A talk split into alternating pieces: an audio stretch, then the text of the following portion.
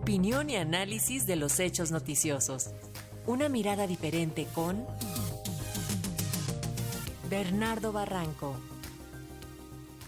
Así es, en otros eh, temas, la diócesis de Nicaragua acusó al eh, régimen de Daniel Ortega de perseguir a la Iglesia Católica y sobre este tema tenemos el comentario del doctor Bernardo Barranco, sociólogo experto en religiones. Muy buenos días, doctor, qué gusto saludarle. Igualmente, Alexia, muy buenos días, Francisco. Pues sí, efectivamente es un, una verdadera paradoja. Yo recuerdo hace más de 40 años que a través de Radio Educación eh, escuchaba con mucho entusiasmo con la voz de Emilio Bergendi, Patricia Kelly y tantos otros entrañables, entrañables voces que hablaban precisamente de lo que representaba la revolución nicaragüense, los cambios, las eh, sobre todo las esperanzas para una población muy oprimida por una larguísima dinastía de dictadores eh, como fue la familia Somoza. Pues no, estamos ahora ante un vuelco de realidad y hay que decir que eh, Nicaragua es un pequeño país centroamericano de no más de 7 millones de habitantes y hasta la revolución sandinista en el año 79 eh, casi el 100% eran católicos. En la actualidad esta cifra pues ha descendido al 46% eh, y hay un ascenso muy importante de cristianos evangélicos. Eh, el gobierno de Daniel Ortega, eh, eh, hay que decirlo, está en el poder desde hace 15 años. Hay serias acusaciones de abuso de poder, enriquecimiento ilícito, negocios sospechosos, sucios por parte de Ortega que lo benefician a él, a su familia y a un pequeño grupo de incondicionales. Cada vez más Daniel Ortega, antes héroe sandinista, se parece más a los que luchó o combatió, es decir, se parece cada vez más a los dictadores Somoza. En Nicaragua desde, desde hace cinco años Daniel Ortega ejerce acciones hostiles a la Iglesia Católica. En las últimas semanas dichas acciones se han agudizado.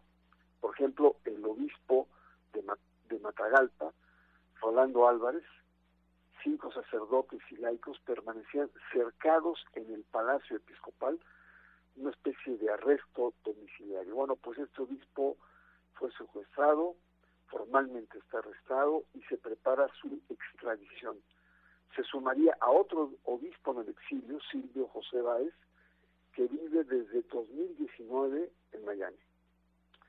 El gobierno de Ortega decretó recientemente, y esto las acciones se han endurecido en, las últimas semanas, eh, el cierre, ordenó Ortega el cierre de siete radioemisoras católicas. También prohibió la procesión tradicional de la Virgen de Fátima en la arquidiócesis de Managua, una especie de, marcha religiosa, de procesión, podemos decir en México, la Virgen de Guadalupe, de, ese tamaño fue la prohibición. En, eh, en este mismo mes también sorprendió la expulsión de las religiosas misioneras de la caridad. Eh, son estas misioneras fundadas por la Madre Teresa de Calcuta, que se caracterizan por auxiliar, apoyar a los más pobres entre los pobres. Estas están actualmente exiliadas en Costa Rica. El gobierno de Ortega, por su parte, fundamenta estas acciones porque acusa a la Iglesia de conspiración, de ser un actor desestabilizador, promover el odio hacia el gobierno y alentar un levantamiento que podría llevar a un golpe de Estado. Eh, por su parte, sectores de la Iglesia reivindican estar al lado del pueblo, de sus demandas, ¿no? frente a estas desmedidas acciones autoritarias.